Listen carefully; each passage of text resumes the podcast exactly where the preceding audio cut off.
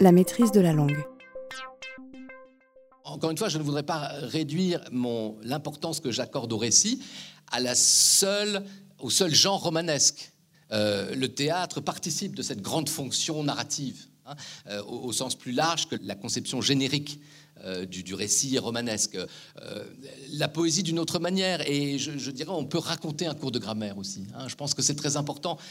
souvent, les professeurs font de l'étymologie, mais encore une fois, il ne faut pas faire de l'étymologie de façon érudite parce que les élèves se mettent en pilotage automatique. Mais faire de, l'étymologie, mettre la langue dans son histoire, et donner à aimer les mots, et donner à les éprouver dans, leur chair. Hein. Et parfois, je trouve que nos cours de grammaire, que l'on a euh, bien heureusement euh, tendance à retrouver euh, dans la capacité qu'on a à faire des cours de grammaire pour, pour eux-mêmes, un peu détachés des textes, sont un peu secs, un peu hors sol. Il faudrait là aussi trouver didactiquement, pédagogiquement, une façon de raconter la langue. Vous voyez, il y a une chose que je, que je n'aime pas alors, euh, dans notre institution, euh, une formule que je n'aime pas qui est, qui est pourtant partout. Et, et quand un recteur me dit, Monsieur l'inspecteur général, l'année prochaine, dans mon projet pédagogique d'académie, je vais mettre la maîtrise de la langue euh, dans mes objectifs, j'applaudis des deux mains. Mais je n'aime pas beaucoup cette, formule de maîtrise de la langue. Vous savez, on la trouve partout. Hein alors, on en voit bien le, le, sens. Maîtrise de la langue, s'il s'agit de se mobiliser pour que nos élèves étudient la langue et la connaissent mieux, on est d'accord. Mais là, faisons attention à ce qui s'entend dans ce que nous disons. Là où les élèves, je vous le disais, ont parfois plus d'oreilles que nous ne le pensons. À force de dire maîtrise de la langue, on réduit la langue à, n'être qu'un code sur lequel on pourrait exercer une maîtrise. La langue a bien une composante de code, mais elle n'est pas que cela. Et du coup, cette espèce d'impératif, d'injonction qu'on leur donne à maîtriser la langue, dans la mesure où ils ont leur téléphone portable qui, en termes de code et de communication, leur permet, en termes d'efficacité, des échanges extrêmement euh, efficaces. Hein, T'inquiète, mon fils, TKT, voilà, c'est en trois lettres. Euh, je crois qu'ils ne voient pas bien pourquoi il, s'agirait de maîtriser cette langue, ou le terme de maîtrise avec une sorte de d'illusion un peu euh, postmoderne, de tout maîtriser. Quoi, hein, comme l'homme a voulu être maître et possesseur de la nature, on voudrait l'être de la langue. Et on voit bien ce que la nature nous renvoie quand on a voulu la maîtriser.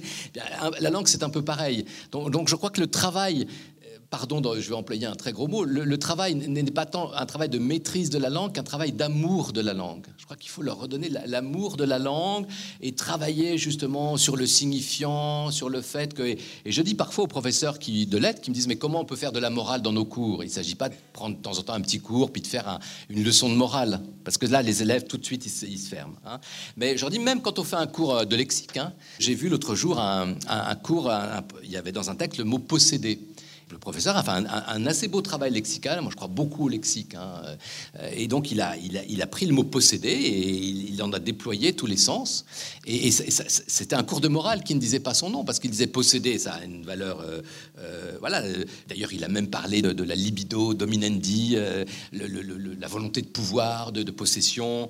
Après, il a pris le sens sexuel même, hein, en connectant les deux d'ailleurs. Après, il a même renvoyé à, son sens métaphysique, démoniaque, hein, être possédé. A évoqué euh, la duchesse de Langeais, magnifique histoire. Il n'aura pas demandé, mais il a raconté quelque, un peu la duchesse de Langeais. Il dit voilà, un, amour fourvoyé où deux, êtres veulent tellement se posséder. La morale de cette histoire, il a, il commis l'erreur de dire la fin. Donc, je sais pas si il a dit à la fin, voilà, vous, euh, mon rivaux, il veut tellement posséder sa duchesse que quand on veut dans un de possession, on ne possède qu'un cadavre. Hein, et il ne va.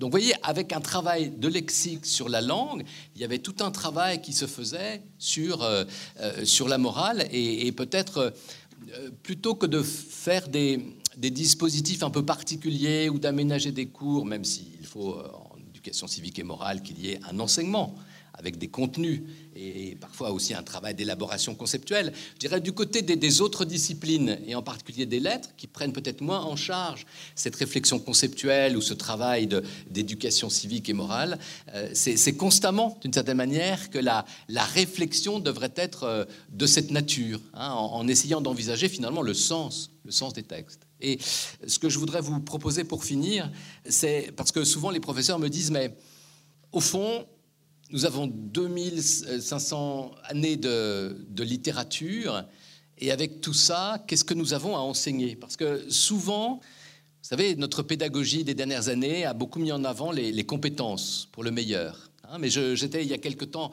dans une journée de formation sur les, les compétences littéraires.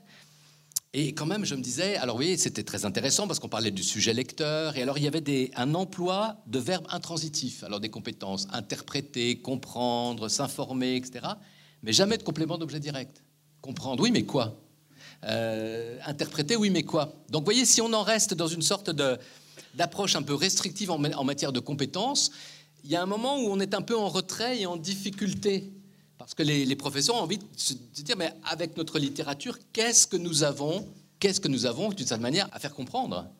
Et, si on, est dans une logique de l'interprétation avec la polyphonie interprétative qui caractérise la démarche littéraire, il faut quand même bien qu'on ne soit pas dans d'une sorte d'aporie constante qui fait que les professeurs se retirent de l'objet de ce qu'il y aurait à comprendre pour simplement voir comment le texte fonctionne ou agit.